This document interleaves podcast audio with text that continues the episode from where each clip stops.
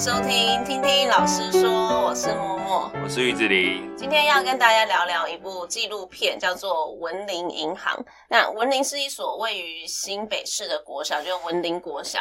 他们呢引进了一个银行的概念，然后开始在全校发行文林币。那我们刚刚看到这纪录片的时候，其实还蛮惊讶的。这个纪录片其实已经是几年前的时候在做的事情。那原本开始推行的主任呢，现在也已经不在文林国小了。只是说文林银行这部纪录片是今年的时候才发行的。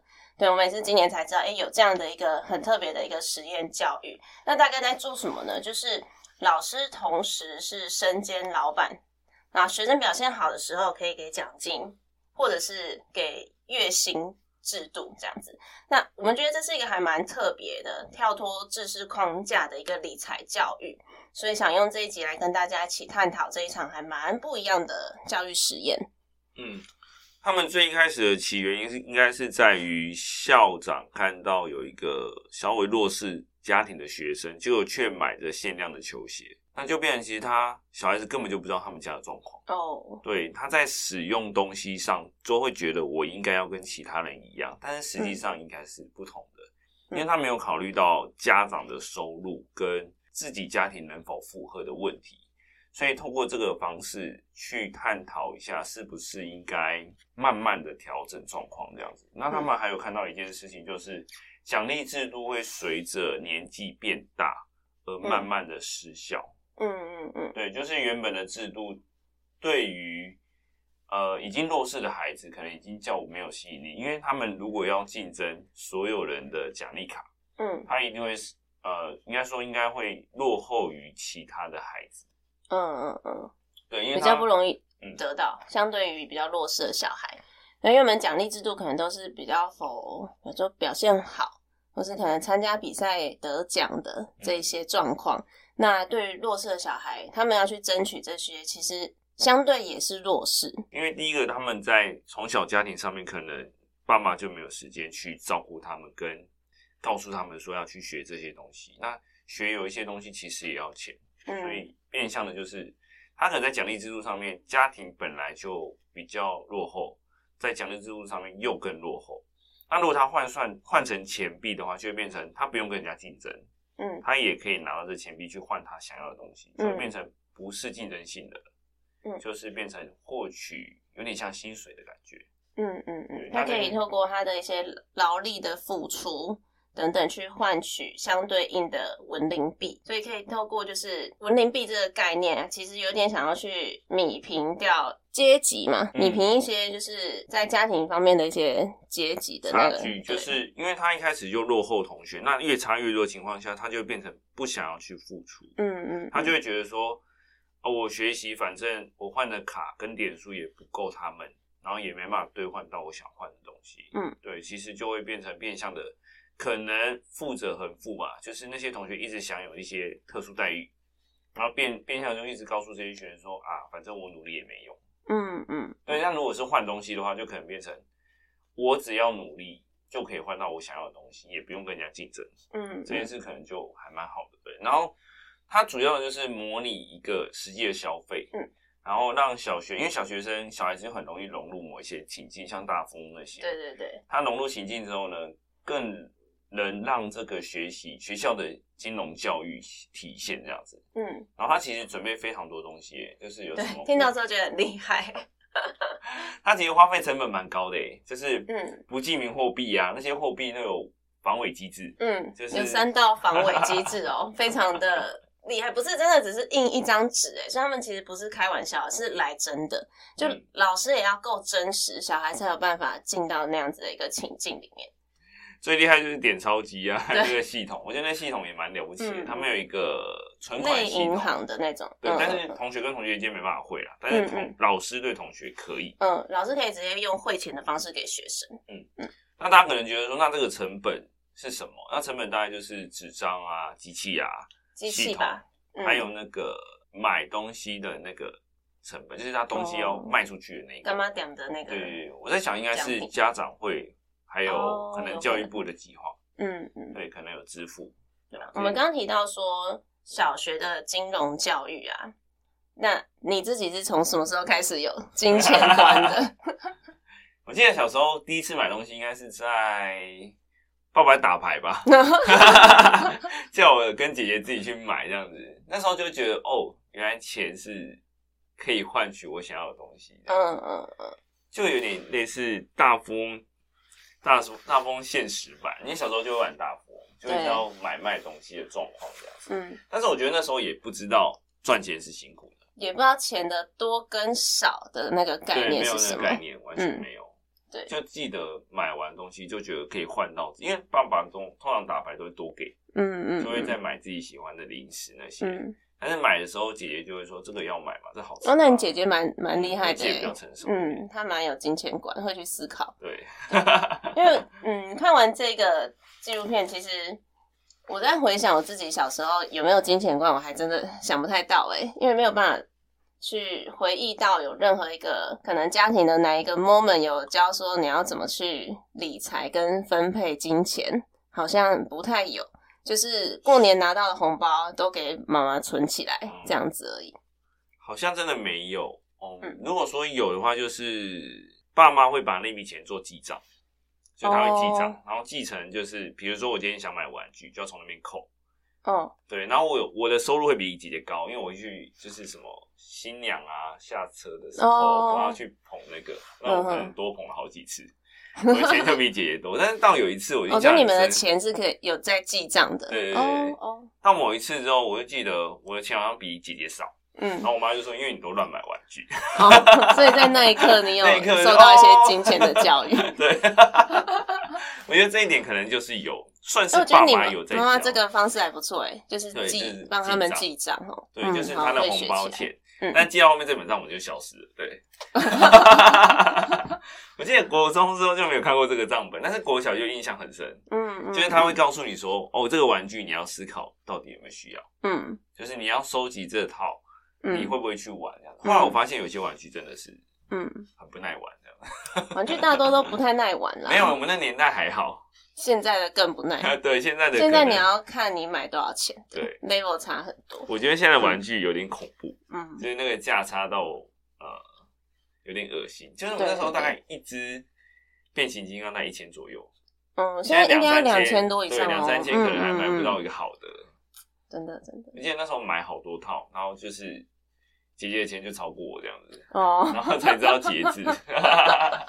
那我刚刚有想到，大概高中吧，高中因为都要就是自己在学校念书，都会去吃晚餐，所以一个礼拜会有一千块，所以就那时候会学会怎么去分配啦。比方说你今天吃多少，那明天可能就是对啊。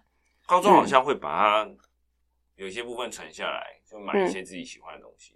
但是，对，就是那也是一个，这也是一个学习消费的。真的发现钱很难赚，是大学打工的时候。我记得我们那时候应该是一个小时一百吧，没有那么低吧，一百一十几啦，我记得。没有，我记得没有。哦，那你可能就是 稍微年长一些。我记得当中一百，然后补习班的那种解题人员一百。哦，你是在补习班解的，对，后来就不做了。哦，对，我觉得那个就会明显的感，你在花钱你就知道。你要去算一下，嗯嗯嗯，因为大学生其实一般，因为我们数学系大部分都很穷，我也不知道为什么。有哪一个系不穷啊？应该大学生普遍有点穷。我觉得我们我们那系 普遍都很穷。现在没有这件事情。对，我们要吃大餐，大概就是一个学期一次吧。哦，差不多啦，差不多。一个一次算很多。那时候我们的室友之间，大家也都蛮省的。像我们要打球那些，我觉得哦，都是一个消耗品。嗯嗯，就是能拿到赞助就拿到赞助，我们就可能办个。主任杯，然后从系上拿赞助，那个球就会被我们 A 下来。就我们可能在当裁判的时候，就想说能省省则省，然后这球可能看起来，哎，他坏了，然后想不理他，刻成这样。我觉得金钱观真的是很，我觉得很多小学生都没有，甚至国高生都没有。嗯嗯嗯，你光看他们在使用东西。就会觉得哦，就像举例来说，很长地上捡到橡皮擦啊、嗯哦，这个真的超长的，而且尤其在绘画教室，就是如果有学生跟我说，老师我没带橡皮擦，我说来你去教室走一圈，你就可以捡到一个。我觉得这种东西已经到他们不知道那个东西其实累积起来也很恐怖。嗯，对，他就觉得不见得啊，我妈会再帮我买，不见得我妈会再买，但是你妈赚的钱呢、欸，就是他没有思考到这件事情。嗯，对，而且现在家长一般大部分都觉得之前以前苦过了，哦，所以他想要让孩子过跟自己不一样的生活，但是他没有思考到，就是孩子们的价值观其实是比较重要的。嗯嗯嗯，对，所以国小之前，甚至到现在，我都觉得，你为什么一双鞋要买个一两万块？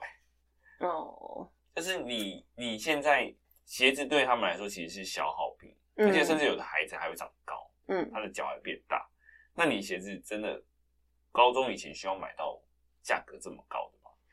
尤其是国小生，我觉得国小生他们不知道他们脚其实可能半年到一年就不能穿，一年就要换一双。对，我觉得这件事情可能要教导他们，嗯，消耗品的概念跟你可以用多久的概念，我觉得应该要把金钱这件事情去分配给时间。嗯，就是你分担下去之后，我这双鞋可以穿多久？所以它有这是一个很重要的观念。对，我觉得这件事情他们都不知道。嗯，他们觉得哦，隔壁有，嗯，我也要有。像果冻笔这件事情，如果不是自己赚的，你是爸妈钱买的，你二三十块就够用了，为什么要用到一两百块？嗯，的笔这样。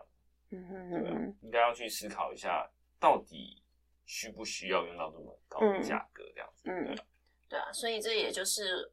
文林我想他们之所以就是想要尝试做这个翻转教育的一个很很主要的一个目的，就是可以早一点让学生可以去接收到金融教育这个部分，可以透过他有文林币，然后他可以去他们的文林柑仔店去买东西，去思考说我有多少钱，我可以买多少的东西，那这个东西值得花光我所有的钱吗？还是我可以再等一等，再累积多一点的钱的时候，我再去。嗯，去购买，对，所以这些刚刚讲的以上这些，其实也都是当时他们的学务主任的一个很重要的理念。他是想说，可以透过在校园这个安全的领域里面，让他们可以很直接的去学习到跟金融相关的一些观念。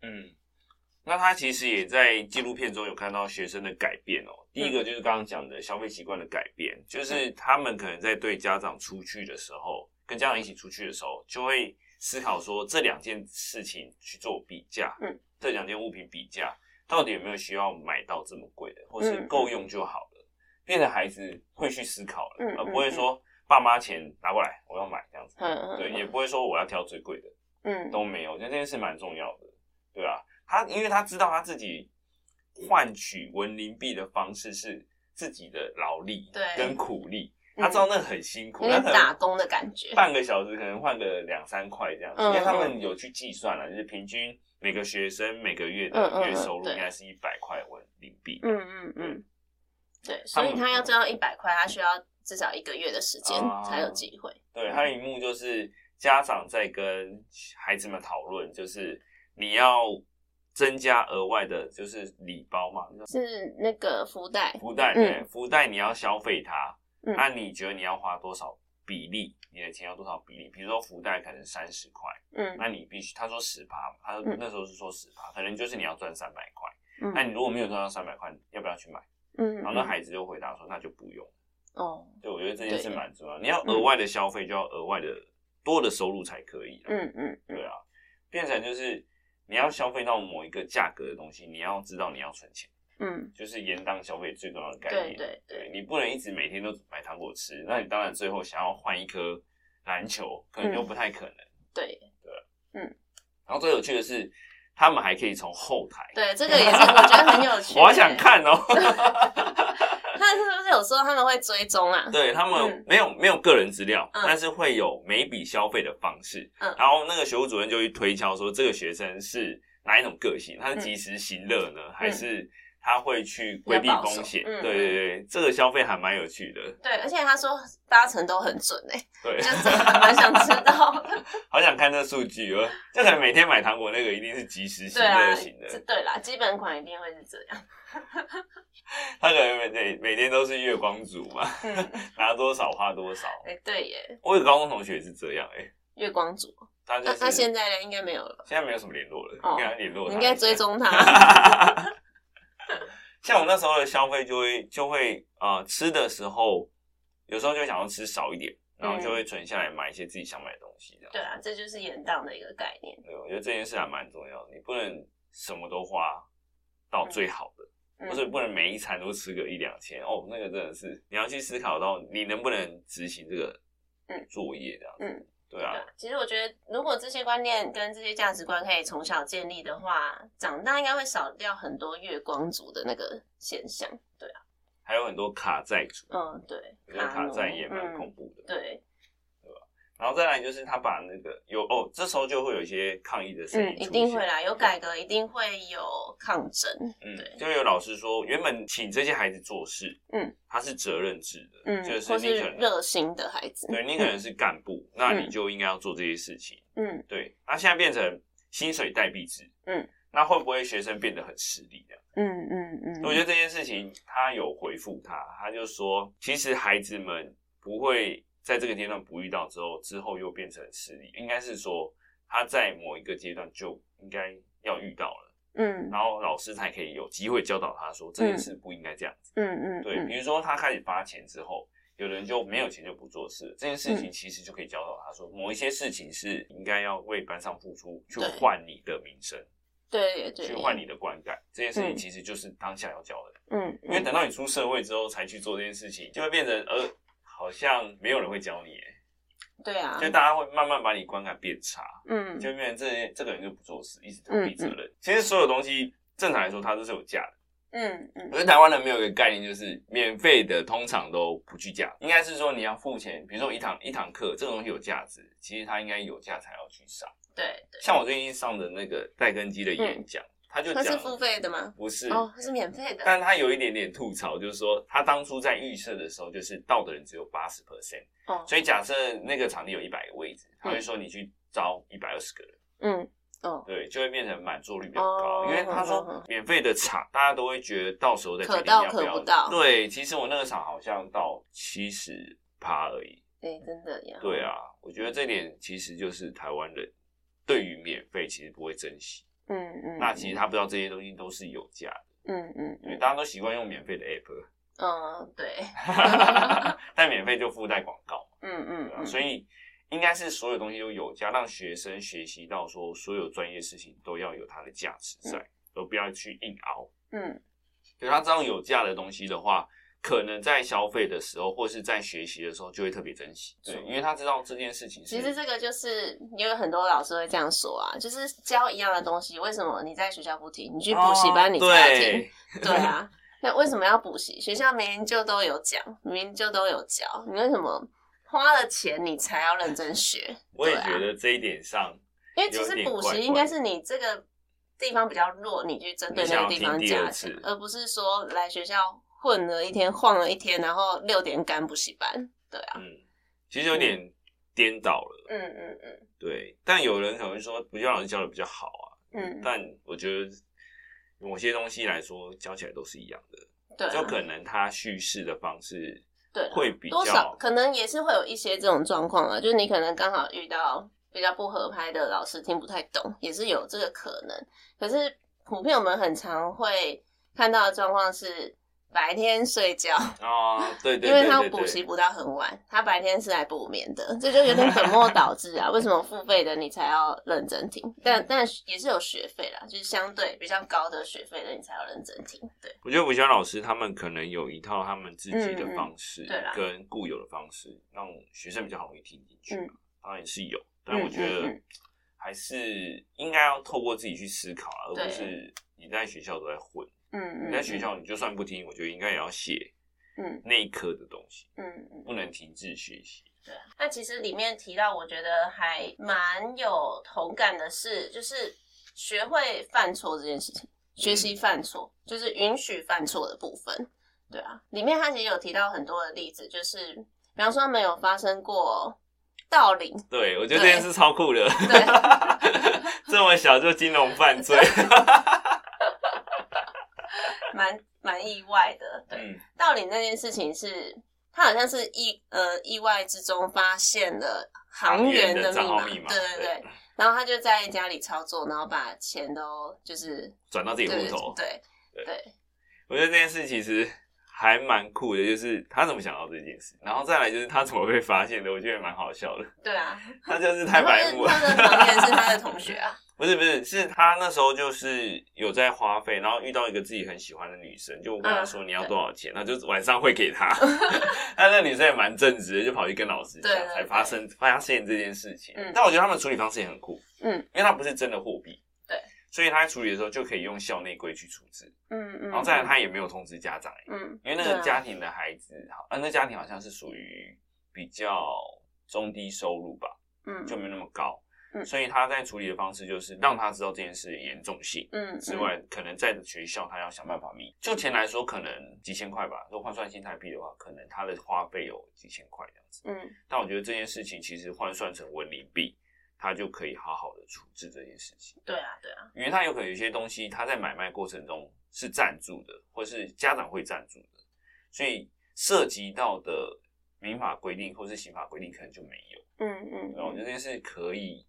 可以让他们犯错，这件事是很棒的。对，因为不不是说你小时候没遇到，你长大就不会遇到。对，对啊。甚至很多的诈骗分子，我觉得就是他小学没有学到说这些其实是不可行的。嗯。他觉得这个价值观是对的，我有钱可以，哦，像最近的那个新闻，哪一个？二十几岁的诈骗的情侣吧。嗯，然后开着名车这样子，嗯嗯、对，然后后来被抓。我觉得这件事也是一个，你你要为了钱做到这个地步吗？对啊，而且愿意。开玩笑，开玩笑。然后你刚刚讲到开名车这件事情，这个也是那个价值观，就是对，你可以有这个能力去买，因为你现在可以贷款嘛，大家都可以买。可是你有想过后续的保养吗？对，你买越高的车，越高阶的车，你要花的保养费跟牌照税、燃料税相对也是更高的。那你有能力去支付吗？他就要骗更多人啊！那我们先撇除就是诈骗犯不说，就因为之前也有听，应该是爸妈的朋友的小孩吧，就是在他们就听到我爸妈在讲这件事情，就是他们朋友的小孩是买那种很名车，哦、车对，可是才二十几岁。就是他出社会赚钱，他就贷款去买名车，之后发现自己根本首付是哪来的？其实现在有很多不用太多的首付，哎，对啊，你你可以贷蛮长的时间。哦，就是他贷款跟保养车子同时进行，哎，对啊，哦，顾到眼前他想要，可是他没有去想到说后续你要花多少的钱。对，那结果就只好卖掉啊，因为没有能力去付后面的事情。而且要卖掉，其实落地就八成，对啊，对啊，然后在几年之后又五成，就变成说你要小时候就去学，还是你要等长大，你真的踢到一个很大的铁板的时候，你才要学会。我觉得这一点可能我爸妈真的教的不错，嗯，就是我刚出社会就开着我爸二十几年的车，我也是刚出社会就开我公公那个很小的那个小 March 啊，就是撞到也不会心疼的那种。可是我还想想，就是开在那个高高速公路上，也就蛮嗨的。我只能开来上下班而已。我觉得那台车也蛮酷的。后来想一想，嗯、哦，还好有那台车可以代步。对啊，就是观念啦，价值观，就是你你今天有多少能力，你可以做多少的事情，然后还有你真的需要吗？对，如果你只是要代步的话，加上你可能才刚出社会，那你有需要直接换到很顶规的车吗？对。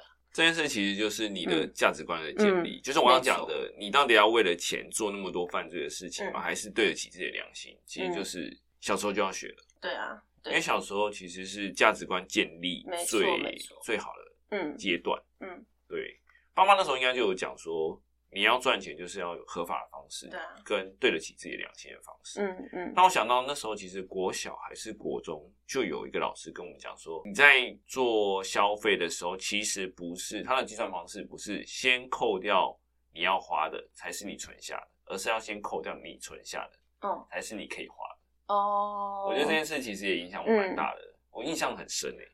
嗯，在多小？多小？应该是国中。国中的时候，老师就讲这一块。嗯嗯。对，到现在我上课偶尔还会。公民课吗？忘记了。忘记了。就这个老师影响我蛮深，就是哦，原来存钱是这件事情。嗯。对。那后来我又听到另外哦，就是米迪。嗯嗯。我最近听到，他就说他的消费方式也受到清大的学姐影响蛮深的。他就说，清大学姐说他的户头永远都只有六位数以内。嗯。他的剩下钱都拿去投资。哦。我觉得这件事其实也哦，原来可以这样子。对对对，对，这些都是应该要去学的，而不是你出社会之后乱花，嗯，然后去开着名车，但是实际上自己没钱，对、啊，他每天都吃泡面，我觉得就就本末倒置，对，就变成你为了那台车把自己搞坏了。嗯，没错没错。你可能为了那台车就没办法增进自己的能力，就卡在那边。就、嗯、我还有哎、欸，我还有听最近还有看到另外一个影片，就是他是一个男公关，就是那种陪酒的那种。哦哦。他就说他是第一名，然后他也没有，他就说第一名，就是男公关第一名。嗯。他说当时其实有人想要包养他，嗯，但是他看的太多了被包养的例子。他说他可能因为他年轻嘛，嗯，顶多被包养个五到十年，嗯，富婆可能就不要他了。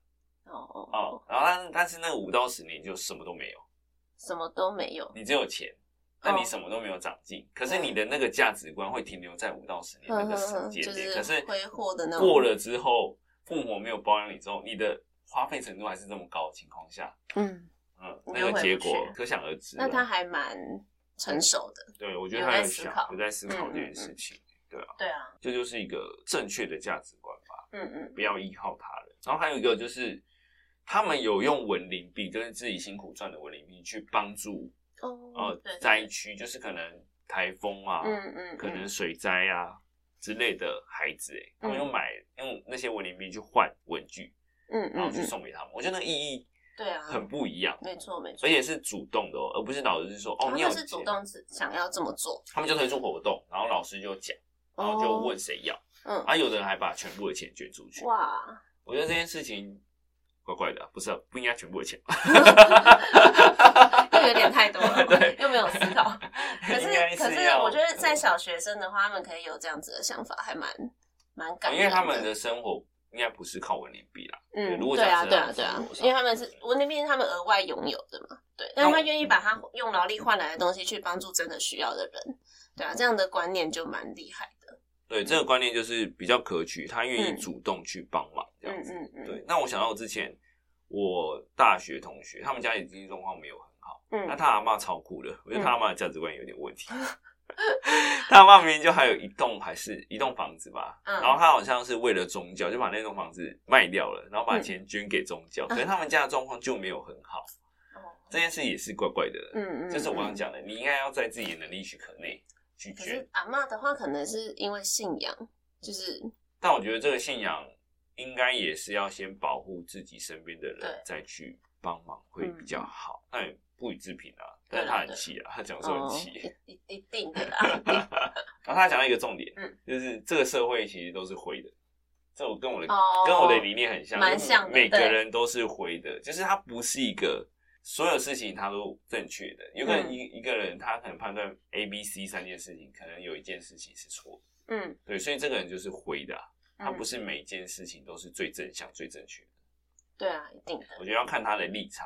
嗯，所以其实就是他不是像以前的小学生，就是我们在看卡通的时候，这人坏人就是要做尽所有坏事。嗯。可是实际上只是 可能他立场不一样，可是到国高中看完小说才会发现这件事情。可是这个的话也是要大一点才能理解啦。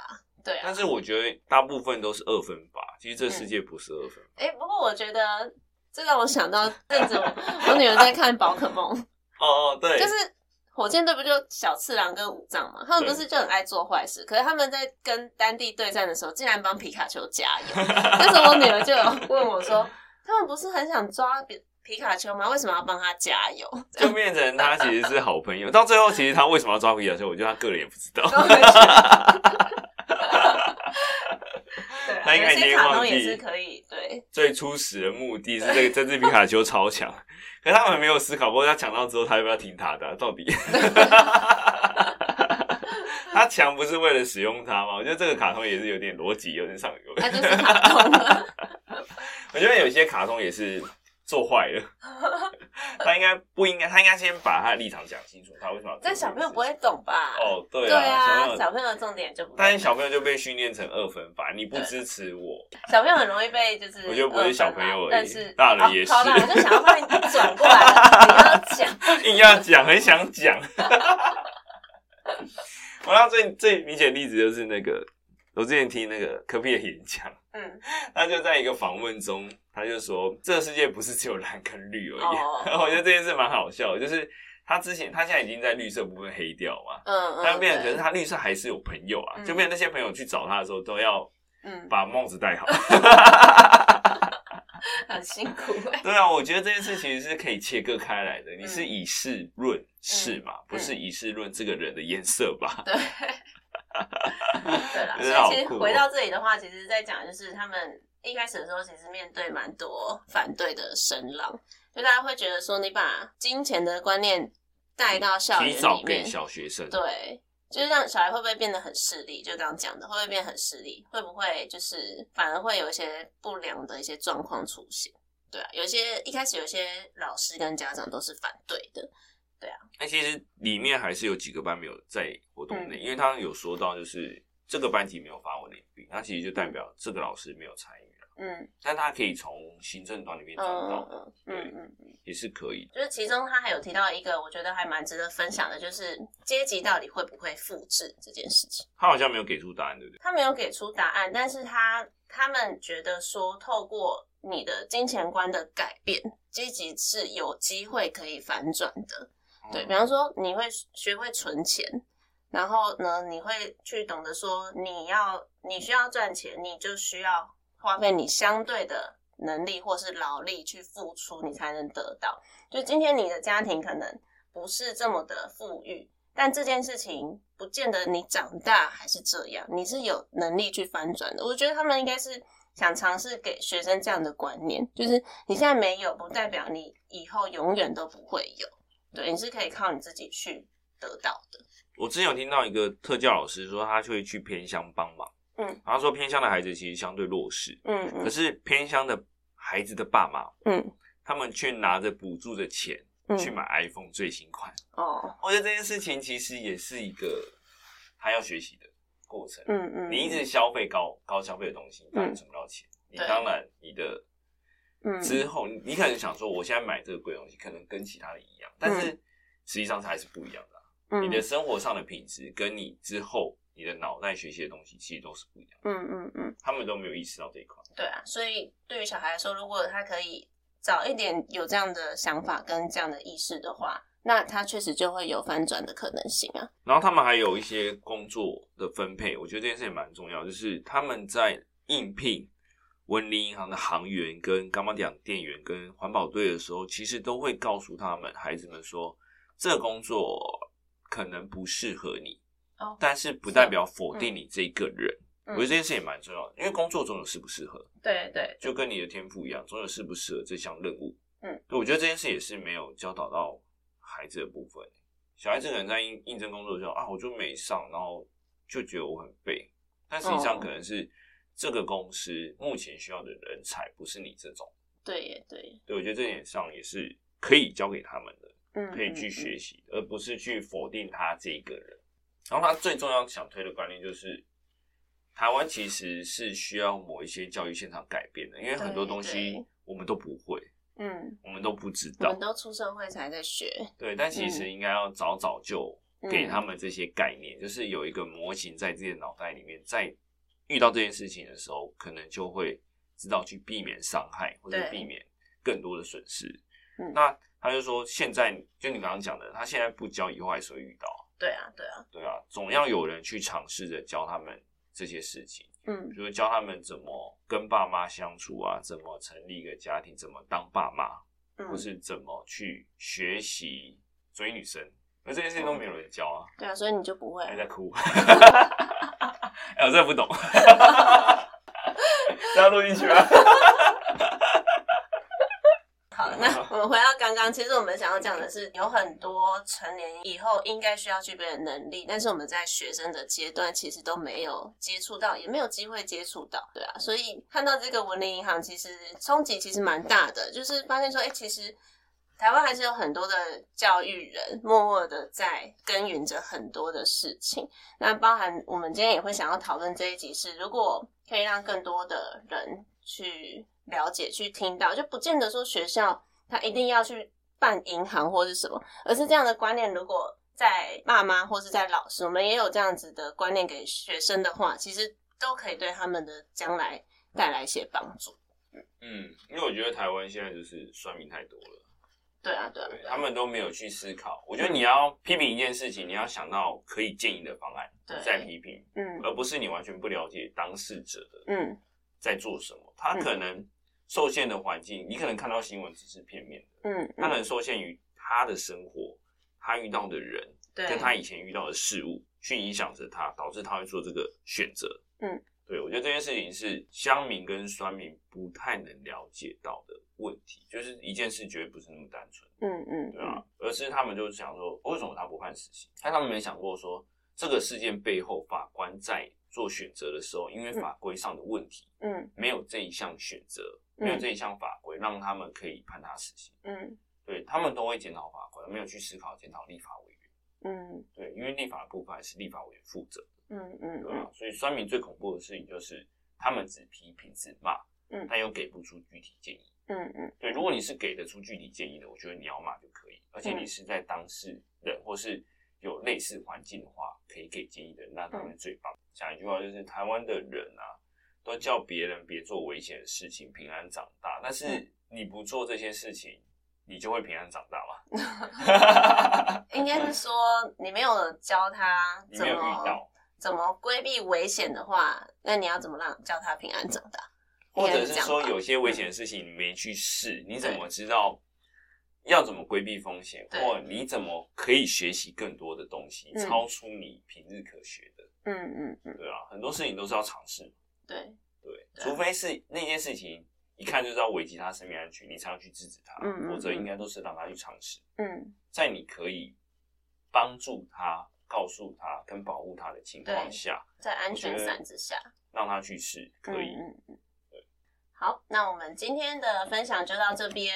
那相关的就是跟文林银行有关的预告片，我们也会放在节目资讯栏。那希望大家有机会也可以去看一看，了解一下文林银行他们到底在翻转什么样的教育。也想跟我们聊聊的话，也可以点击我们资讯栏也有 FB 跟 IG。另外，如果喜欢我们的节目，也别忘了给我们五星好评。那我们就下次见，拜拜。